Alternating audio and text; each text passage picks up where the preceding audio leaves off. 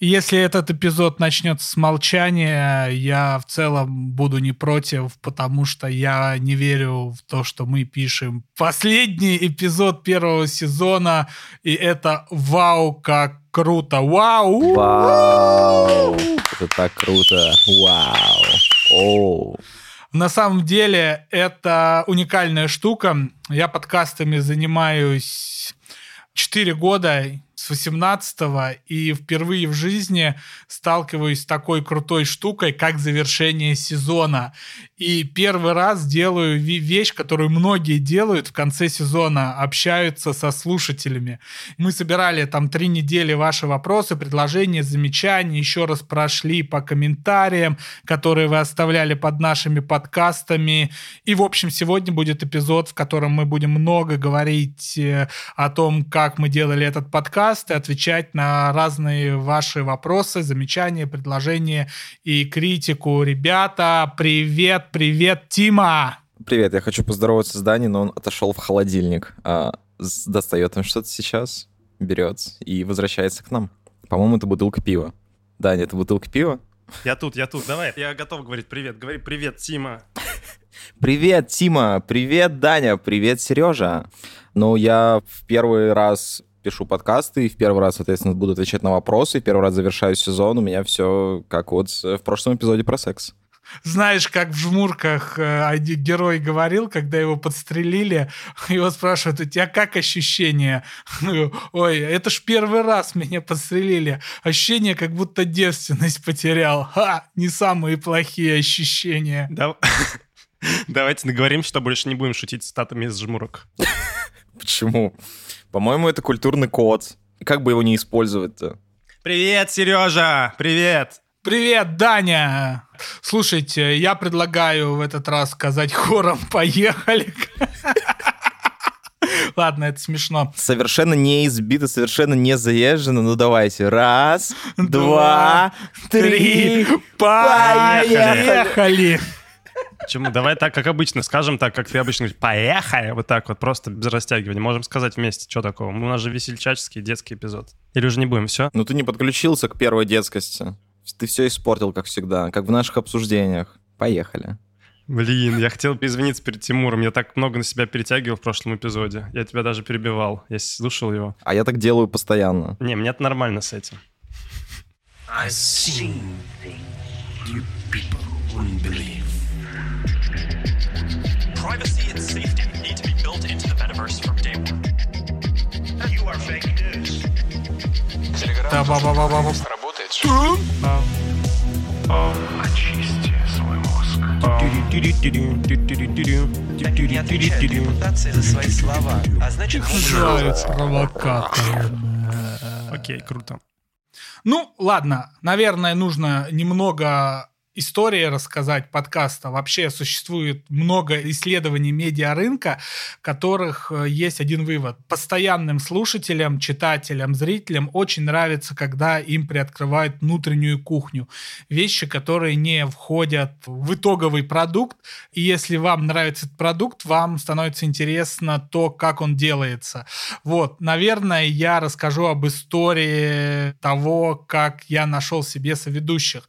Я на протяжении всех выпусков, которые были, неоднократно рассказывал, как я пришел к идее подкаста Киберпанк, который мы, и к необходимости того, чтобы сделать некое медиа. Подкаст это, безусловно, медиа, в котором мы бы говорили о том пространстве, где технологический прогресс соединяется с вопросами политики, культуры, этики и эстетики. И вот эту вот самую серединку вот мы и обсуждаем, да, как в знаменитом меме про Хайдегер, Ницше и кто-то там третий философ, я забыл, указан, и там посередине этот, и э, там пиздол. И посередине написано «Здравствуйте, вы продаете рыбу». Да, нет, там Дугин указан был, Александр Гельевич. Вот. Короче, киберпанк, который мы, лежит на чрезвычайно людном перепутье идей, людей, темы. В общем, если мы скажем, что это самый современный подкаст, в смысле то, что мы максимально о современности, и наш слоган подкаст о хаосе Наш слоган «Поехали». Да. Ну, слушай, Понимаешь, мы же все-таки про некую относительность. Мы же не живем в эпоху модерна, когда все время линейно. И вещи, которые происходили там 30, 40, 50, 60 лет назад, они такие же соучастники нашей современности, как и те тенденции, которые тянутся к нам из будущего, ну ладно, это какая-то сингулярность, вот это вот все, а про это мы уже говорили. Я хочу рассказать историю про то, как я со всеми вами познакомился и привлек к подкасту, прежде всего. С нами или со слушателями? С вами, конечно, с вами, со слушателями мы будем знакомиться ближе ко второй половине. Короче, в сентябре 2021 года я пришел э, в холдинг, да, создавать студию «Осторожно, подкаста». И, в общем, в заявке на создание студии подкаст, техноподкаст под названием «Киберпанк», который мы заслужили, он уже находился. Но так как, когда я начал над ним работать, я понял, что название довольно заезженное, и нужно было сделать или некий недокрут, или перекрут названия, и поэтому так и родилось название «Киберпанк, который мы» можно убрать который киберпанк-мы, киберпанк равно мы. Это как история про Apple, которая называлась Apple Incorporated, а потом пришел чувак из PayPal такой, типа, нет, вам нужно убрать второе слово, и все, полетит. Типа того, да. И я, в общем, стал искать себе соведущих, и это был чрезвычайно сложный процесс. Довольно быстро родилась концепция, что должны быть люди с разных позиций. Самые умные, самые красивые и самые сексуальные. Но вот найти и людей, все. в которых это все соединялось вместе, было довольно нелегко. Не получилось, поэтому нашли нас. Э, ну да, я все-таки не соглашусь. Это шутка такая. Концепция подкаста была в том, что есть технопессимист, который говорит о том, что все плохо и будет плохо, а есть технооптимист, который говорит, что все хорошо и будет еще лучше. Вот, и я искал такого человека, но не смог его найти буквально за три, там, два месяца. А потом вот буквально стал прислушиваться с людьми, с которыми я общаюсь, и в тот момент я там через общих знакомых общался с Данилой Ермаковым, и мне ужасно нравилась рассудительность в его речах, спокойный тон, а главное заинтересованность в этой теме. Вы, наверное, уже могли не раз убедиться, как много я люблю говорить и как я люблю, чтобы меня слушали. И я считаю большим достоинством и достижением у человека, если мне нравится его слушать больше, чем самому говорить в его присутствии. Этим человеком оказался Данила. И, в общем, я говорю, еще в ноябре, Данила, а как ты на это смотришь? Но понимаете, Данила это человек с фундаментальным подходом ко всему на свете, поэтому у нас переговоры довольно надолго затянулись, да и я сам их не то чтобы... Форсировал. Форсировал, правильно, Тимур, потому что Новый год скоро. Вот. А под Новый год надо было встречаться с начальницей, с Ксенией Анатольевной Собчак, обсуждать планы студии на год. Планы студии на год. Ха-ха-ха!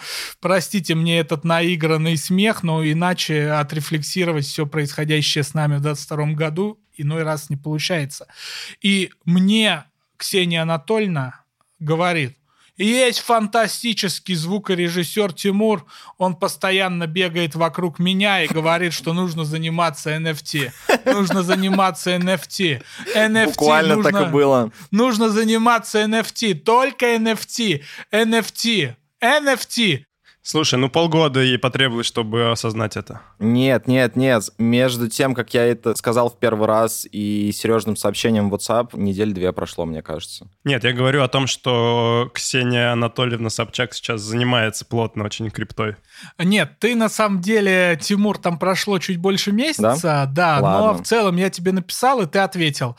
А дальше у меня начался созвон с этими ребятами. Ну, Даню я уже более-менее хорошо знал, а потом такой хренак, и звоню Тимуру, первому знакомцу. Тимура, какая у тебя была на все это реакция-то? Я уже рассказывал в одном из эпизодов подкаста, что я занимался звукорежиссурой и пришел к тому, что я настолько устал от машинальной работы и от того, что это в какое-то ремесло превратилось, что это такое, блин, все, точно не нужно заниматься никаким звуком, ну его в жопу, нужно заниматься NFT.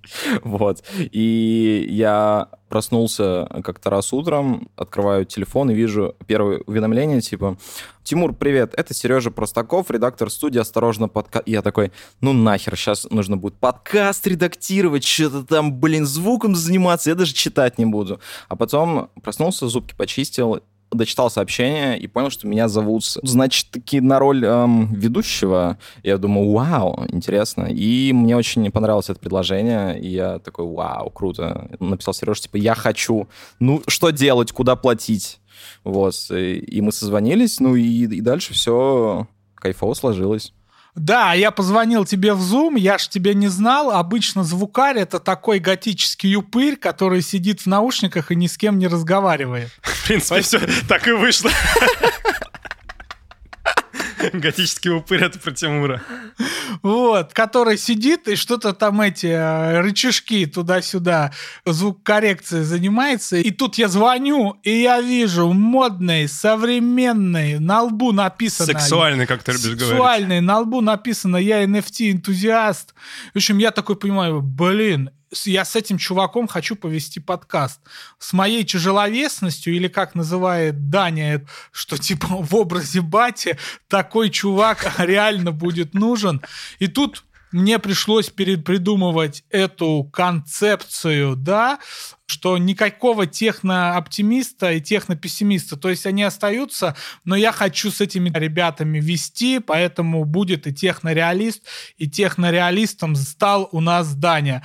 И, в общем, я ребят познакомил между собой, началась так называемая химия, да, молекулы какие-то двигаться, но хочу рассказать смешную историю.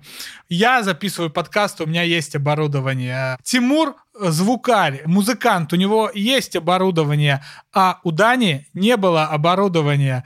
И тут происходит очень крутая и смешная история. Типа Данила такой говорит, мне нужно оборудование в домашних условиях. Тимур такой, я тебе помогу его подобрать. Какой бюджет? Даня такой говорит, сотка. Ну а дальше ребята перескажут эту историю. Да, дело в том, что я тогда в Португалии жил, ну так, зимовал. Ну, я мыслил в евро, и сотка для меня была сотни евро. А Тимур подумал, что я имею в виду 100 тысяч рублей. Ну, тут понимаете, да, какой масштаб мышления у программиста и у NFT-энтузиаста? Ну, это небо и земля. Я, да, не собрал setup на сотку. Прям постарался, и я такой смотрю, думаю, блин, что-то не то. Я говорю, Тимур, подожди, 100 евро, не 100 тысяч рублей. Он говорит, а, ну тогда бери вот этот за 200. Ну, я и взял. Отличный микрофон, спасибо, Тимур. Как раз хотел тебя поблагодарить. И тут такой Пе. пе- перебивочка. А дальше мы уже стали потихонечку учиться писать подкасты, и вы не поверите, мы записывали пилот, который никуда не вышел. А про что у нас был пилот вообще? А, на ту же самую тему, по-моему, который у нас и был первый выпуск. Он просто получился настолько отвратительный, что мы такие, о нет. Нет, ну конечно, потому что мы на нем поняли, что уже тогда эта концепция, там кто-то техно-пессимист, кто-то техно-реалист, а оптимист, это... Она провальная, потому что получаются одни монологи. Мы Очень просто много рассказываем три монологов, монолога да. и все, и come on. Ну, короче, с горем пополам мы записали эпизод именно из этой концепции первой, и он вышел.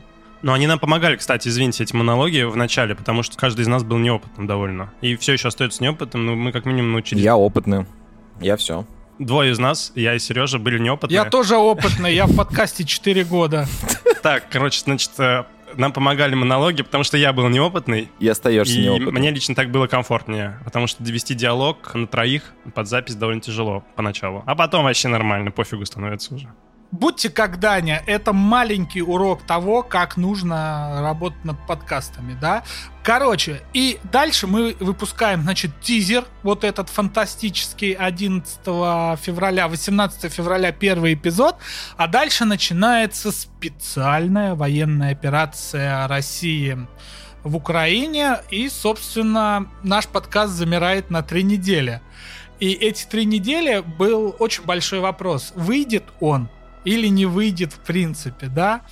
А потом, уже там в марте, да, мы несколько раз откладывали запись, и в итоге сошлись на простом. Ребят, давайте просто ни к чему не готовиться, давайте просто поговорим в эти трудные времена. И мы записали второй эпизод, который «Новые времена для мира киберпанка». И, по-моему, он получился такой душевный. Это было хорошо. 17 тысяч прослушиваний на YouTube. Я смотрел сегодня. Комментарии просто собирал. Ну, это да, это до сих пор наш самый популярный эпизод, потому что тогда все замерло, что только могло замереть. И мы, наверное, первые, кто выпустили эпизод, по крайней мере, точно в той категории, которая называется технологии. Но мы дышали тогда этими событиями, и эпизод Мгм. тоже пропитан повесткой вот этой вот э, грустной, но какими-то нашими взглядами. Он дико живой получился. Да, так мы записали диалогию «Новые времена для мира киберпанка», и, конечно, в этом смысле это некий документ, и хорошо, что он есть, хорошо, что он сохранился на серверах, а потом мы уже стали работать тематически. Тут, конечно, выпустили эпизод про рекламу, который был записан до начала спецоперации, должен был выйти 25 февраля. Он вышел, мы выдохнули, взяли перерыв, и после этого стали работать по темам. Ребят, вот здесь хотелось бы, наверное, поговорить, как вот вам совместная работа. Я начну с себя, чтобы вам, наверное, где-то было легче. Я дико рад, что я участвую в этом подкасте, участвую с вами. Хвалить вас никого сейчас не буду. Некоторые здесь не любят, когда их хвалят, принимают это за откровенную лесть. Ну, Это не я. Да, Тимур не любит, потому что он и так все знает, что он охуенный. Да. Поэтому я, в принципе, к этому нормально отношусь всегда. Короче, у нас э, еще есть замечательная Редакторка. редакторка, но она это слово не любит, редактор Вероника Демина. Редакторесса. Закругляемся. Да, это фраза, которой она закрывает нашу запись обычно. Вот. Еще активно наша монтажерка, она любит, саунд-дизайнерка, когда употребляет феминитив Марина Теренжова. В общем, мы вот нашим вот этим коллективом, там в 5 человек, которые постоянно работают над подкастом. А, В общем, мне ужасно понравилось работать над подкастом именно в такой сложно сочиненной команде. Я у вас очень многим вещам учился. Например, меня, Данила, ты научил крутой штуке, которую я, наверное, по-настоящему не умел до тебя и точно к подкастам, а фундаментально подготовиться к теме и подумать над нею. Просто я благодаря Даниле, который всегда как штык готов к теме, хотя любую запись начинает с фразы «я не готов». Подожди, не, подожди. Так я-то готовился, потому что это ты журналист из нашей компании.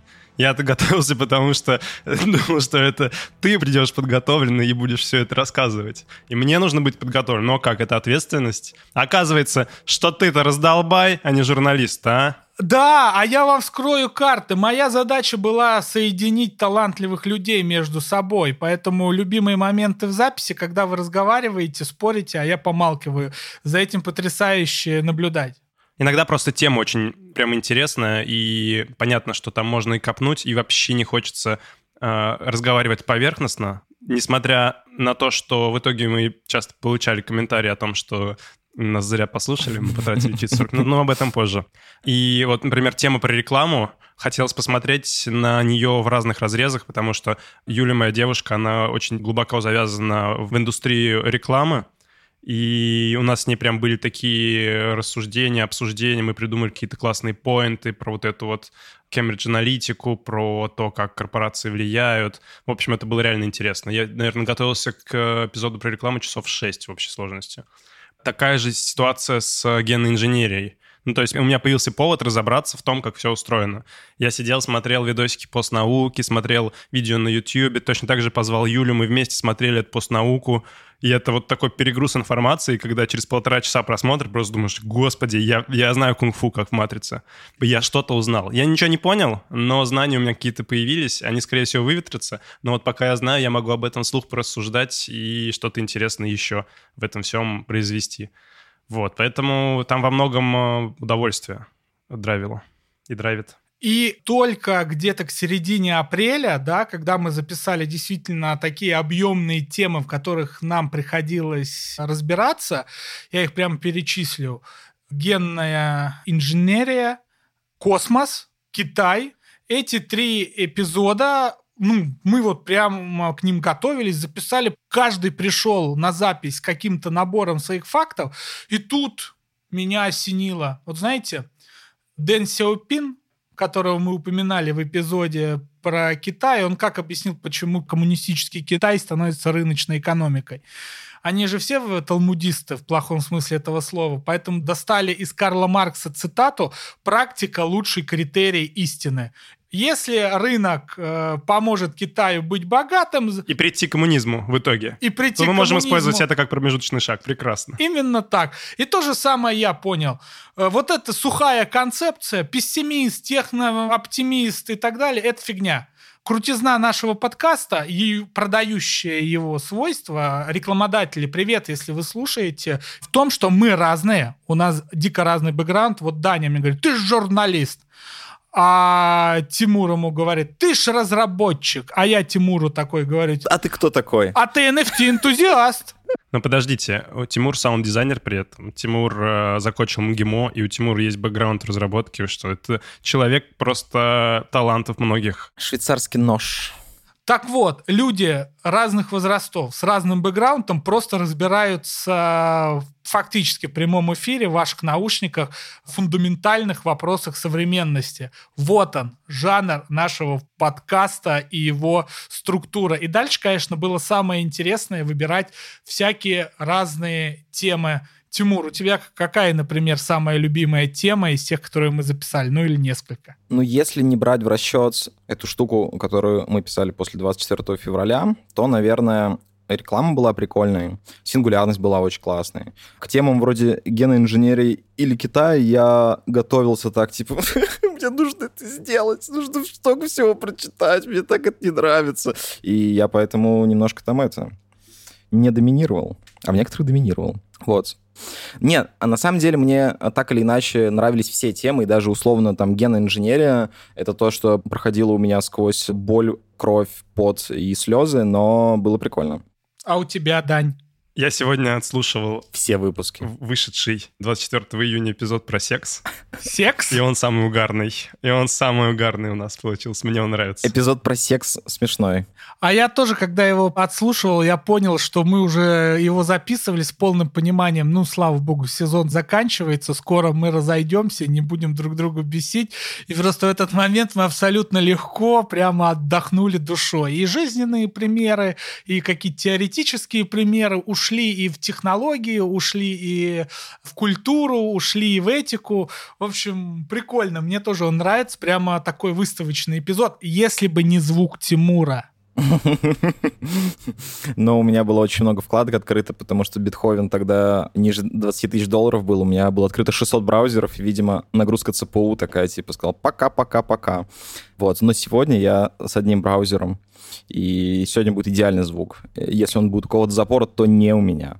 Я даже под занавес первого сезона не до конца понимаю, когда Тимур рассказывает про свои проблемы с техникой из-за NFT, что там происходит.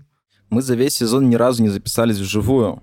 Почему это так? Точно, вот это факап. Это факап, но мы попытаемся его исправить во втором сезоне. Уважаемые слушатели подкаста, если вы хотите, чтобы мы записались в студии и было еще видео, то напишите ваши комментарии Присылайте свои донаты. в крипте. Тур-тур-тур-тун. Ладно, дорогие друзья, пора заканчивать этот сеанс групповой. Что ты все время используешь слово «заканчивать»? Ну вот, вот каждый раз, когда я слушаю наши эпизоды, и там, ладно, дорогие друзья, заканчиваем эту часть, или эту что-то заканчиваем, я думаю, а, ну все, можно выключать. Чем мы заканчиваем? Переходим. Ладно. Вы видите, я вот, как сказали про Баттерса, Картман в Южном парке, Вероника, мы воспитали с тобой чудовище. Вот. Ладно, продолжаем, ребята. И переходим к самому интересному, к долгожданному, да, к разговору с нашими слушателями. На самом деле я предлагаю начать Даниле, который очень внимательно всегда читает комментарии к нашему подкасту. Ну ладно, кому, man, ничего и не всегда внимательно и читаю. настаивает, что все хорошие комменты, написанные к нему, купленные. Вот. Нет, не ко мне, а к нам там. Это я покупаю комменты к себе. Некоторые люди пишут прям, я удивляюсь, клево. Так, давайте тогда перейдем э, к вопросам.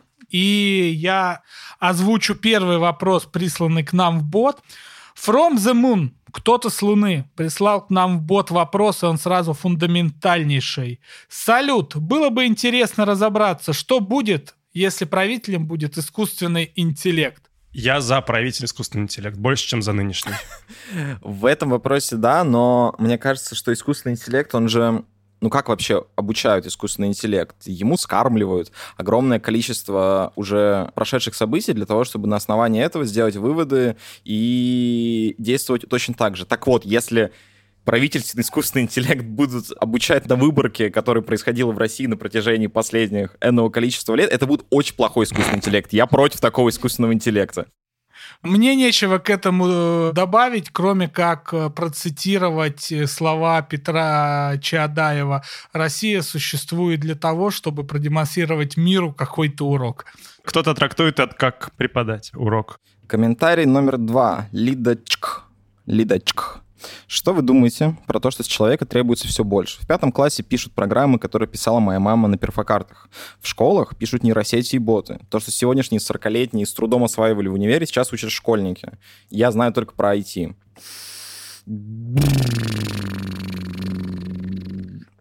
Я предлагаю на этот вопрос ответить Даниле Ермакову как специалисту по перфокартам, нейросетям, ботам и школьникам. Я думал, что ты специалист по школьникам. Только по школьницам. Что мне приходит в голову, это то, что когда я вспоминаю современного школьника и представляю школьника из, допустим, 70-х, а, мне кажется, что это люди совершенно разных умений, интересов, взглядов на мир, на жизнь и на себя. Ну, то есть просто одни навыки замещаются другими навыками. А школьники 50 лет назад могли смастерить табуретку, которую потом можно было бы в класс поставить и ей пользоваться. Ну, примеру, люди занимались другими вещами и занимали свое время изучению дисциплин, практик, э, каких-то навыков, э, которые были современными тому времени. А сейчас люди занимаются, изучают вещи, которые актуальны больше сейчас. В целом, мне кажется, довольно неплохо разбираться в том, как устроен компьютер, интернет, э, весь мир IT, если ты неотъемлемая часть мира — в котором это все царит. Ну, либо вот это все неотъемлемая часть мира, в котором ты живешь. Еще было бы неплохо уметь мастерить табуретку тоже. Вообще, я не понимаю вот что. Я против всех гонений на школьников, то, что все играют в видеоигры, потому что видеоигры — это очень крутое не, искусство. школьники вообще какие-то крутейшие сейчас. Просто ребята офигенные. Такие тиктокерсы я бы лично не мог придумывать. А я отвечу словами героя Гадара. Предпочитаю стариков. Сэм Доктор, вопрос. Нас слушают в разных странах, ребята. Доброго времени суток. Мне 49. Предпочитаю стариков, как я и сказал. 49 Мне это 49. старик. Эй. Слушай, ну, ну вы поняли, что я имею в виду. Явно человек постарше, чем мы, и это достоинство, а не Ну, не сильно постарше, чем ты. Ну да, факт. Мне 49. Слушаю ваш подкаст, когда бегаю в лесу под Прагой. Я не вполне согласен с тем, что последние 40 лет изменений меньше, чем 30-е и 70-е годы. В те годы поменялось качество жизни, а за последнее время изменились и меняется темп, мораль, смыслы.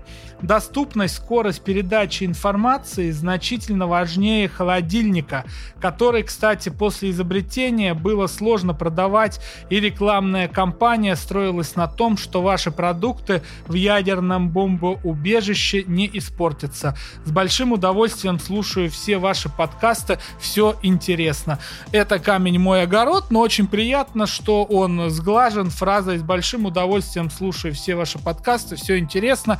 Я с вами полностью согласен, но в любом случае на мне, наверное, проклятие моего рода и наследства. Я вырос в деревне, и для деревни, где э, холодильник э, крайне важен для продуктов, это действительно довольно сильно сказалось на быте гораздо сильнее, чем приход смартфонов, потому что они у моих родителей появились вот буквально пару лет назад в реальности-то, да, ковид заставил купить их э, телефоны, где есть видеосвязь. А про холодильник я просто говорю с позиции того, что мясо перестало поедаться, которое выращивается только зимой, пока его можно хранить. Вот, Проклятие рода.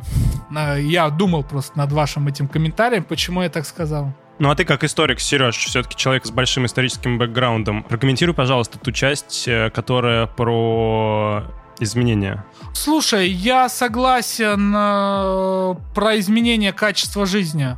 Сэм Доктор очень правильно отметил эту вещь что после Второй мировой войны до начала 80-х резко рос уровень жизни.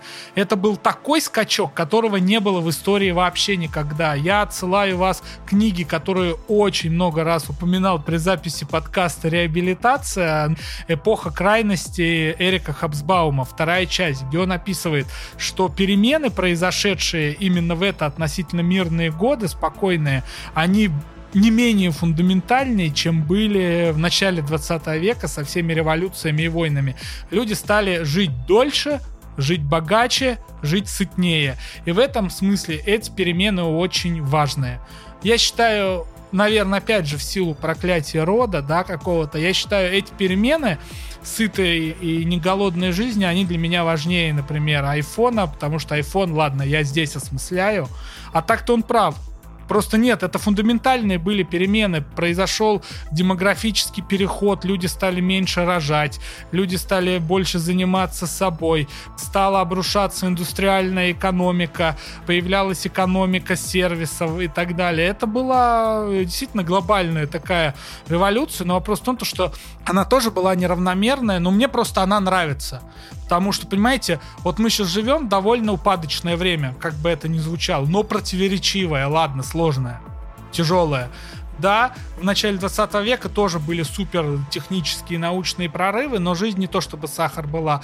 А мне дико нравится эпоха 45 до 79 условно, до середины 70-х, потому что уровень жизни у людей постоянно растет, благосостояние и так далее. Я хочу жить в такую эпоху, а не в свою. Хотя наш тоже интересная. Вот. И Сэм Доктор предложил нам темы э, нанотехнологии, где мы сейчас, каких квартирах, песня группы Комсомольск, использование избыточных мощностей электростанций для майнинга. Такое вообще возможно, Тимур? Я начал гуглить, и мне показалось, что это и так делается только каким-то серо-черным рынком, потому что я нашел предложение от чуваков, которые могут себе построить газопоршневую электростанцию для майнинга, а есть странные сайты, где люди предоставляют целые электростанции для этого. Ну, газопоршневая, ты просто покупаешь газ и производишь из него электричество. Наверное, возможно, в каком-то формате это дешевле.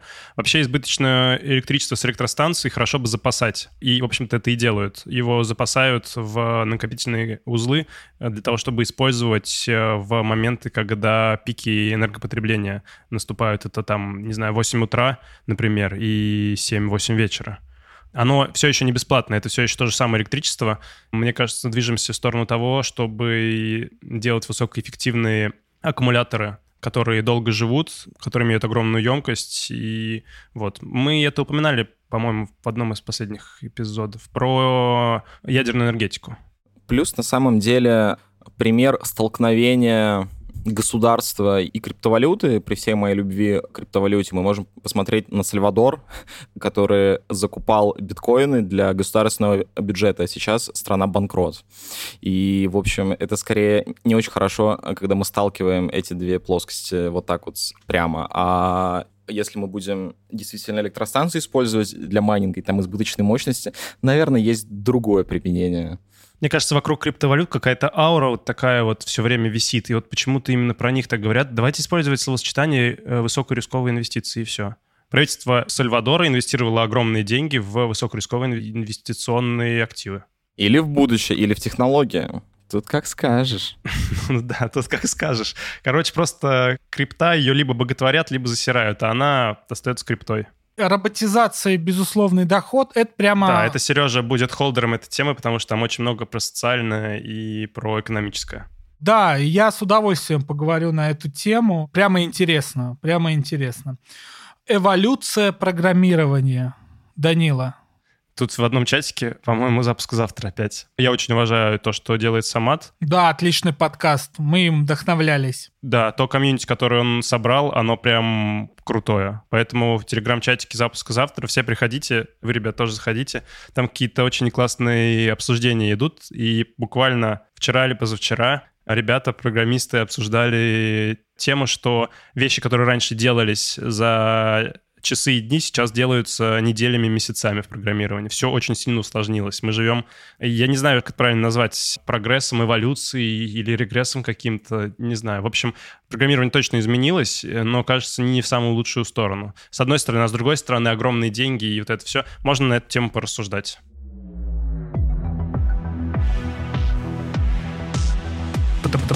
Па. Ксения, 14 июня. Бот «Осторожно, подкасты». Здравствуйте. Огромное спасибо за подкаст «Киберпанк», который мы. Он стал для меня открытием этой ужасной весны. Для меня тоже. Вопрос к ведущим. Уходят ли времена большого бесплатного интернета? Увидим ли мы в ближайшие 10 лет интернет-подписок, где в открытом доступе остается только условная Википедия, а все цивилизованные сервисы и авторы оставят только платный доступ к своему контенту? Мне кажется, что до тех пор, пока огромные сервисы торгуют данными, мы можем не беспокоиться. Мы и так за это платим просто своей секьюрности. Все будет хорошо. Проблема в том, что авторы уходят на подписную модель. И, э, честно, вот очень много говорили о том, как ковид воздействует на экономику Мгм. и как он усложнил или э, упростил какие-то процессы. Мы встречались с вами лично неоднократно за эти три месяца в разных сочетаниях, но при этом записываем всегда на удаленке. Это на самом деле чисто порождение ковида. Вот. А с другой стороны, есть же порождение спецопераций. Вот, например, для российских медиа. Это сложный, тяжелый катаклизм, последствия которого без преувеличения мы будем разбирать десятилетиями. И вот скажу в рамках эпизода, который я не решился предлагать в этом сезоне, может быть, в следующем обсудим, поэтому зарубка на будущее. Как медиа, да, сейчас меняются. И конкретно видно, что как много журналистов переходит в телеграм-каналах на подписную модель. Ну, я, например, вспомню Олега Кашина, Дмитрия Колезева, Фарида Рустамова. Люди буквально подключают этот бот для платных подписок и пользуются им. У них есть аудитория, которая так или иначе им дает какие-то какие деньги. Раньше такого не было, когда сайт, на котором тот же Кашин работал, Кашин, кстати, иностранный агент, Кашин иностранный агент, Кашин иностранный агент, и он работал на Аминь. другом иностранном агенте в сайте Republic, когда вот иностранный агент Republic э, сделал платную модель, все думали, «М, просто копируют западные образцы, да, там уже были такие примеры, а сейчас все тотально зашли. Поэтому, мне кажется, это будет эволюционировать. Просто вопрос, что, скорее всего, это будет по типу самозанятости в российской экономике, да, когда человек может какие-то небольшие деньги, как тот же иностранный агент Кашин, делать для покупки сигарет э, в Лондоне, где он живет. Поэтому, мне кажется, тенденция на подписки будет расти, потому что в 2010 очень многие осознали, что это окей, это нормальная модель. Подписки тебя не обманывают, когда она существует. Иногда здорово делать выбор между монетизацией через рекламу и монетизацией через подписку. Вот. Иногда я готов заплатить, чтобы мне не показывали рекламу. Следующий вопрос от Ксении Ульяновой. Привет. Первое. Цифровая медицина. Как это работает в РФ и в мире? Могу выступить экспертом на эту тему. Веду тематический телеграм-канал. А Я не люблю телемедицину, потому что мне кажется, что это богатые люди, организовавшие заговор против бедных людей, которые постоянно плодятся, но и при этом чего-то требуют, придумали телемедицину.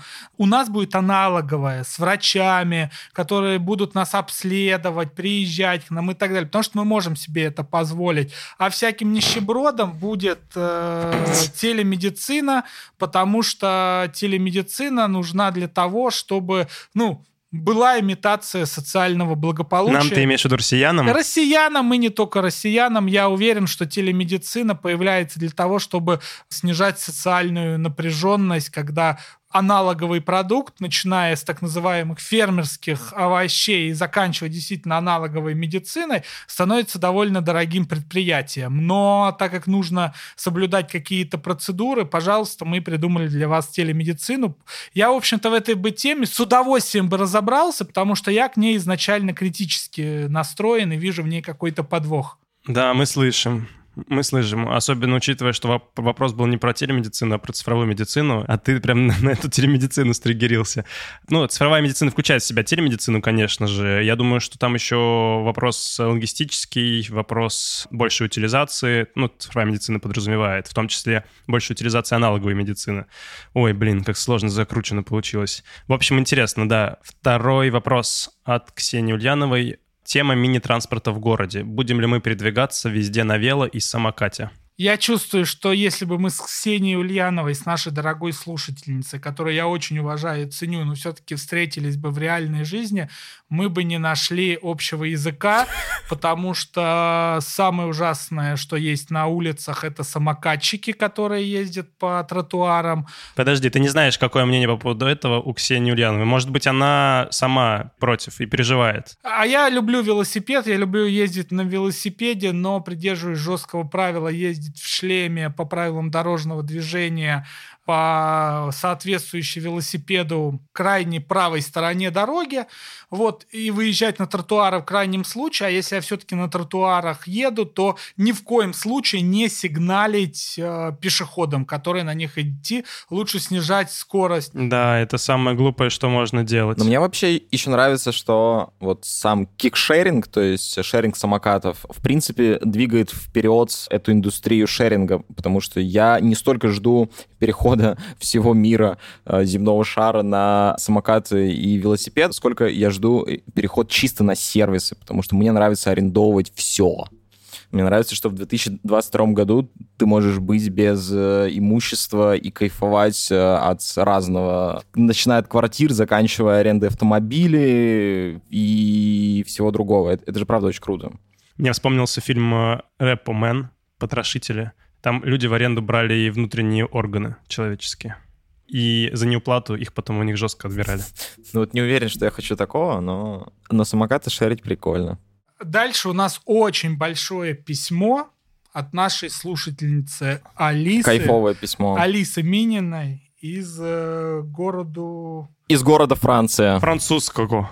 Да, из Франции. Я его, пожалуй, зачитаю с некоторыми сокращениями. Алиса, привет. Мы в восторге от вашего письма. Большое спасибо. Мы его прочитали и обязательно возьмем темы в разработку. Единственное, что я про одну тему скажу отдельно, когда буду зачитывать. Ну и плюс вы можете меня в любой момент перебить, если вас что-то заинтересовало. Окей. Okay. Привет, Сергей, Тимур и Данила. Меня зовут Алиса, я живу во Франции, работаю профессором в бизнес-школе. Спасибо огромное за ваш подкаст. Жду с нетерпением каждого эпизода, набираюсь идей для обсуждения в классе со студентами. Вот уж не знаешь, как твое слово отзовется. Отдельный вам респект за обсуждение темы цифрового концлагеря и надзорного капитализма. Очень люблю эту книгу. Подразумевается книга, которую ты, Сережа, тогда упоминал, да? Про надзорный капитализм. Да, да, да, да, да. Кстати, ее у меня нету. Вчера специально хотел купить, э, чтобы уже вдумчиво прочитать, полистать перед эпизодом, но ее уже разобрали в московских книжных, по крайней мере, где я их покупаю. Очень надеюсь, что будет второй сезон. Мы тоже очень надеемся, Алиса последнем эпизоде вы просили делиться вопросами, идеями и предложениями. У меня есть несколько идей для обсуждений в следующих эпизодах. Ну, уже во втором сезоне. И тут я не буду зачитывать все абзацы, отличные предложения, Алиса. Просто назову темы. Мировой продовольственный кризис. Круто. Деглобализация банковских систем – это нереально крутая тема и действительно интересная. Мы ее немножечко лапкой потрогали во втором эпизоде. Вакцинные паспорта и цифровизация медицинских данных. Вы посмотрите, как эта тема всех волнует. Обязательно обсудим. Уже прям понятно, что мы так или иначе к этому двигаемся. Биотерроризм и эпидемии. Где правда, а где вымысел. М-м, интересная тема. Я прерву Сережа, чтобы слушатели понимали, Тут Алиса после каждого вот такого тезисного обозначения темы расписывает на несколько предложений, что именно она подразумевает под этой темой. И там, конечно, уже такой готовый сценарий эпизода подкаста. Алиса, спасибо вам большое. А вот теории заговора, куда ж без этого? Пандемия, рептилоиды, Клаус Шваб и прочее. Вот этот эпизод я запишу даже в одиночку, разговаривая сам с собой, потому что я обожаю конспирологию, и мне вообще нравятся так называемые лженауки, которые при этом ставят правильные вопросы. Мгм. дают неправильные объяснения. Конспирология ставит правильные вопросы, да? Ну, например, а как все-таки появился коронавирус? И тут вопрос правильный, э, с ответом можно сильно спорить, или даже астрология. На самом деле бред. Но вопрос-то правильный, а как вся остальная вселенная влияет на живущих э, на Земле? Ну, сложно отрицать то, что мы живем не просто на земном шаре, а в Солнечной системе, в звездном скоплении, далее в галактике, далее в скоплении галактик. И это же реально как-то на нас влияет. Поэтому и астрология в этом смысле интересна. Поэтому про теорию заговоров будет прямо интересно поговорить. Но я вас отошлю. Алиса, и дам ссылку в описании. Я уже писал э, подобный эпизод, но в совершенно в другой реальности, в другой ситуации. Ссылочку на него приложу в описании подкаста. Обязательно послушайте. Про заговоры уже приходилось говорить. И мое любимое, первородный грех. Спасибо, Сергей. Речь идет о том, как современная религия и наука, и технологический прогресс сочетаются. Тем бездонная, и, возможно, тоже мы о ней с удовольствием поговорим. Алиса, огромное спасибо. Ура. Алиса крутая, да. К Алисе примыкает Федор Родионенко, который предлагает нам записать подкаст о будущем религии. С удовольствием. Уже видите, мы вывели, что точно нужно делать цифровую медицину. Люди интересуются, религию нужно делать. Вокруг заговоров крутится. Дух эпохи, Zeitgeist. Господи, как же это все интересно. Спасибо за обратную связь. Это поразительно круто. А дальше часть Данила Ермакова. Да почему Мы нет? Давайте прода- просто дальше. Мы, мы продолжаем. Show must go on. Продолжаем, Федор а не Родионенко, спасибо большое за вашу благодарность. Это очень приятно. И очень приятно, что вы ждете второй сезон и слушаете нас.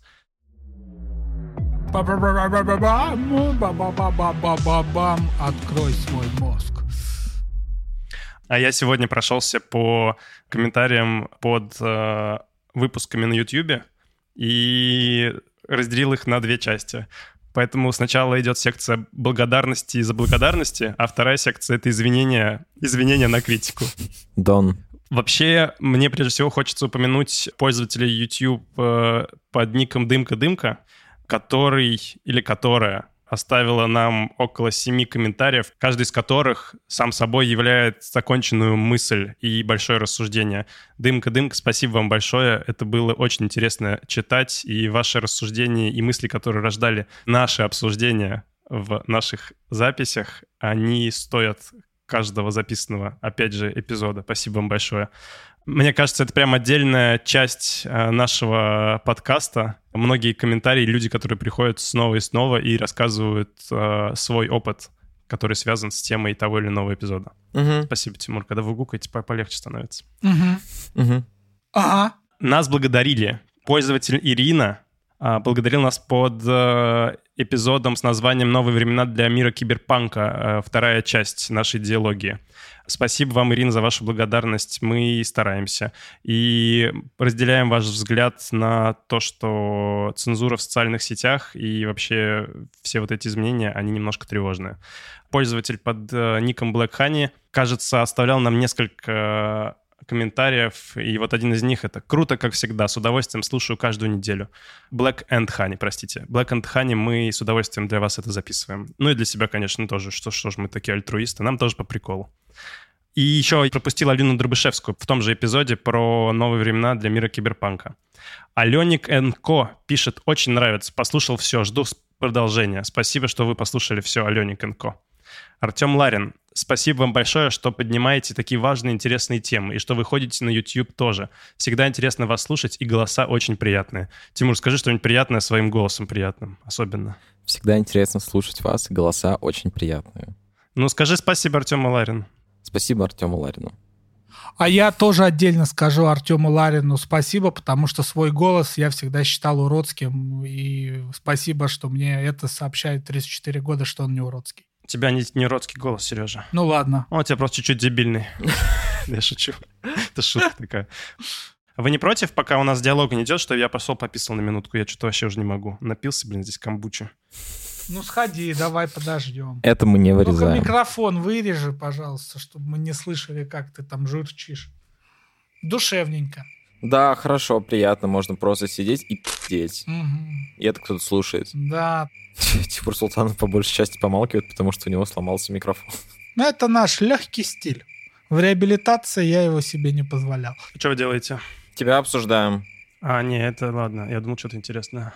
И, конечно, отдельное спасибо Илье, который оставил два больших комментария под эпизодом про ядерную энергетику. Это тот самый Илья, который контролирует строительство АСЛ Даба, и который подсказал нам, что на самом деле все супер безопасно, поделился интересными фактами. И, например, по мнению Дмитрия Бекетова, который ответил на комментарий Ильи, его комментарии получились информативнее всего нашего эпизода, что не может не радовать, потому что если наш эпизод генерирует такие прекрасные комментарии и такой обмен опытом и знаниями, то оно того стоит.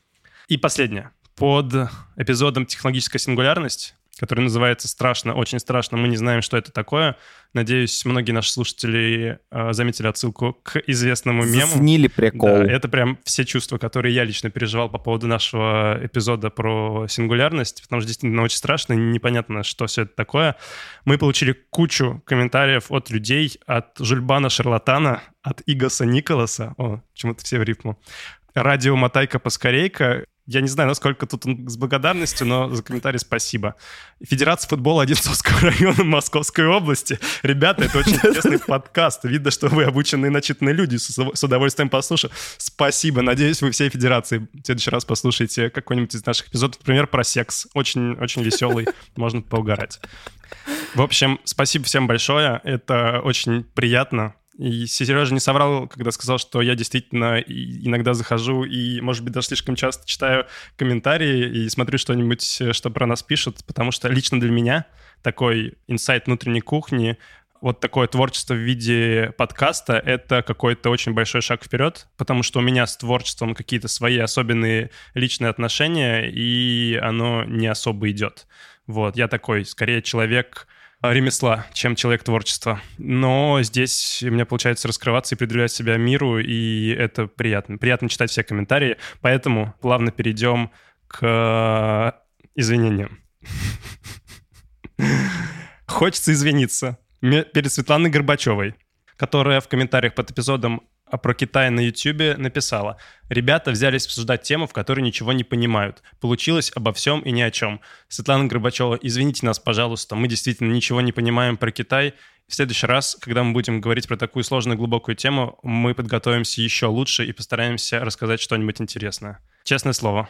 Единственное, да, отошлю к ролику «Китай победил», как-то так, Ксении Собчак. Там отличный сценарий, отличная проработка. Возможно, про современный Китай вас устроит вот этот материал нашего холдинга. Наш подкаст таким уж получился. Точнее, на самом деле, когда Сережа ко мне пришел а, в прошлом году и предложил а, сделать подкаст, я сразу вспомнил, что подкасты, которые я люблю больше всего, это такие, в которых люди что-то обсуждают, рассуждают, у них получается диалог, и ощущение от этого подкаста, будто бы ты сам только что поучаствовал в диалоге с этими людьми, и остается даже немного грусти от того, что не получилось какие-то еще свои мысли вернуть.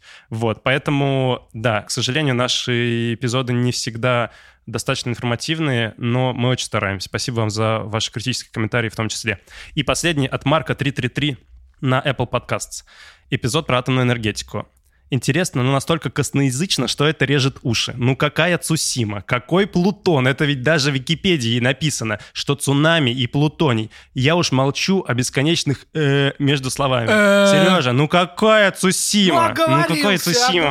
Цунами. А мы такие, а я тебя слушаю, думаю, Цусима, наверное, это какое-то японское название цунами, они там как-то волны называют, они же любят там все по-своему. Я думаю, вот Сережа как знает. А Сережа, блин, просто не знает. Да я... Ну какой Плутон, Даня, Плутон. Плутоний, плутоний, уран и плутоний. А, Я уж молчу о бесконечных э, вот это вот, да. Э, э. Слушайте, насколько могут, э, наша замечательная Марина, насколько может, и Вероника тоже, насколько могут, вырезают наши э, М и Б, но не всегда получается. Иногда просто невозможно их вырезать. А мы еще там столько наговариваем, вы даже не слышите этого. Да, вы просто не слышали оригинальный файл. Мы экаем, перезаписываем, мекаем, что-то... В общем, Вы слышите только 10% того, что мы записываем. Да, так что спасибо. Все комментарии очень классные и критичные, и с похвалой.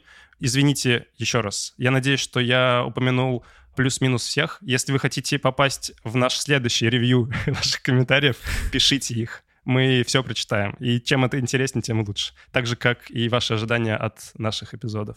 Спасибо.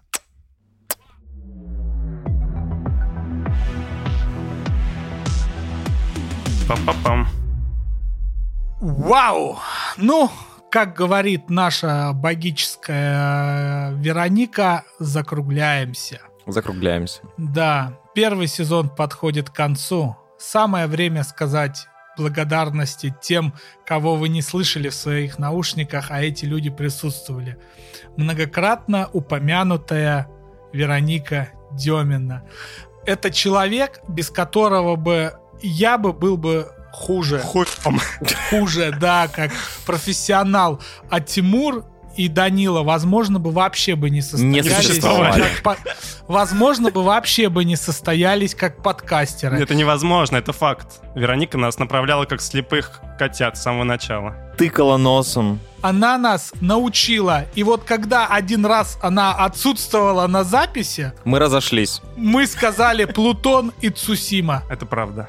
А кто дальше? Марина Теренжова, наша саунд-дизайнерка, наша монтажерка, человек, который написал музыку для нашего подкаста. Я был просто в шоке, понимаете, и мне плевать на содержание подкаста, мне очень важна музыка и обложка в нем.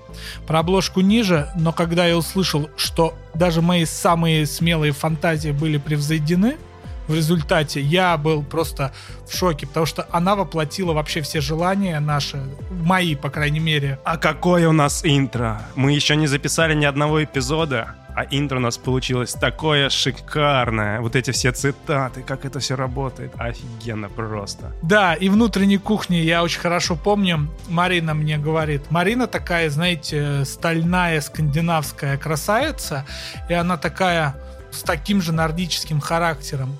Она меня спрашивает, Сереж, скинь мне примеры для музыки, для киберпанка. Но я ей там скинул всякого вот этого вот дарквейва, синтепопа. Она такая в наушниках слушает, внимательно, вообще без эмоций снимает их. Ну, все понятно. И выдает. Во-первых, эту музыка настолько превосходная, что мы ее выложили на музыкальные хостинги отдельной епишечкой. Ссылка в описании, обязательно послушайте. Марина, великолепие. Следующая благодарность. Авторке она тоже предпочитает феминитив, дизайнерке Саше Филипповой. Вот уж кто также тонко уловил суть, что нужно сделать обложку в стиле визуала, который сложился за 80-е, 90-е, как представляет мир киберпанка, но сделать так, чтобы было минимум фантастики на этой обложке, потому что мы же про современность, да? Но так, чтобы это все давало вот это ощущение, что мы пребываем в мире киберпанка. Чтобы были всякие отсылочки. Да, и, конечно, вот эта Мазар Раша, это бабушка в снегу, застрявшая в безвремени на остановке. Это, конечно, дико круто. Мне всегда казалось, как можно придумать вот это все вообще. В общем, мне дико нравится этот визуальный образ. Я даже не буду просить менять обложку на второй сезон. Да, спасибо большое. Я попрошу заменить Даню на второй сезон. Без проблем. Если вы сможете принести нового Даню, я сам обрадуюсь. Ну, в смысле, не на мое место, а меня как-то обновить. Я вообще, если, если буду свежий, будет супер. Ну и благодарим, конечно же, других сотрудников нашей студии, великолепных тесок, Дашу Данилову и Дашу Паясь. И, конечно же, нашу специалистку по рекламе Свету Шатровскую. Без тебя некоторых эпизодов точно не было бы. А весь эпизод — это огромная благодарность слушателям. Да, спасибо вам большое. Без вас бы вообще ничего не было. А я еще хочу поблагодарить тебя, Сережа, за твою Блин, да мы как будто бы на пьянке на какой тосты, блин, зачитываем. Сейчас на стол встану и стих расскажу. Спасибо тебе, Сережа, за твою целеустремленность, уверенность, за вот эти вот еженедельные ссылки, рамки, правила, договариваемость, вот эту всю бесконечную твою позитивную и даже не позитивную любую энергию, которой ты на каждой записи с нами делишься. Спасибо, это очень, очень интересно. И Тебе спасибо. Тимур, ну тут вообще я даже не знаю, не знаю, что сказать. Это, конечно, что-то просто замечательное. Да, да, что-то там. Я не знал, что такие люди есть. Я тоже. Твой кругозор, твоя вовлеченность и то, с какой скоростью ты все обрабатываешь, и как глубоко ты на все это смотришь, меня просто удивляет каждый раз. Да не может такого быть. Друзья, я вас люблю. Ребята, я очень много узнал за эти 4 месяца с вами. Спасибо большое. Да как с 4? Больше, на самом деле. Спасибо вам большое. Это для меня прекраснейший опыт. Я даже научился немножко говорить э, э, складно.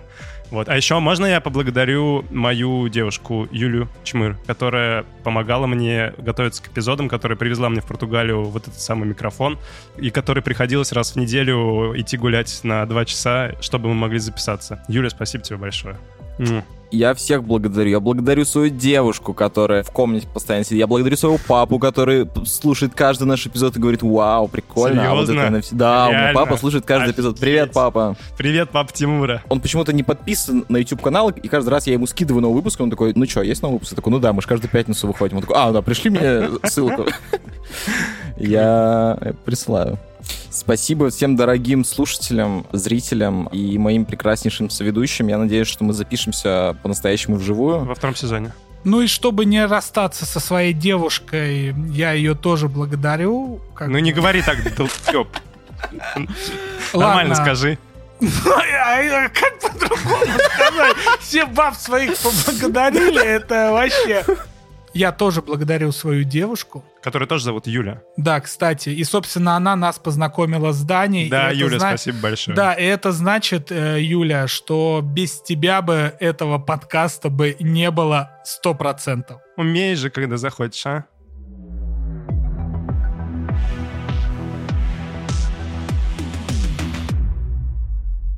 Слушайте, нам остается завершиться и пожелать всем хорошего лета. С вами 17 эпизодов. 17? Сколько? 17. 18, С вами 18. 18 эпизодов и интро. Мы 18 эпизодов записали. 18 эпизодов и трейлер первого сезона подкаста Киберпанк, который мы были. Сергей Простаков. Тимур Султанов. И я, Даня Ермаков. Спасибо всем, всех любим. И вас люблю, ребята. И вы меня Да. любите, я знаю. Ничего не говорите. Пока. Всем хорошего лета, ребята. И помните... И помните, время всегда Против против, нас. нас. особенно летом, потому что оно летит просто безумно. Нет, Уже скоро нет, закончится, еще не начавшись. Нет, нет, этот сезон я хочу закончить немножечко по-другому. Всем хорошего лета и помните, время иногда работает на нас. Пока. Ура, пока. Спасибо.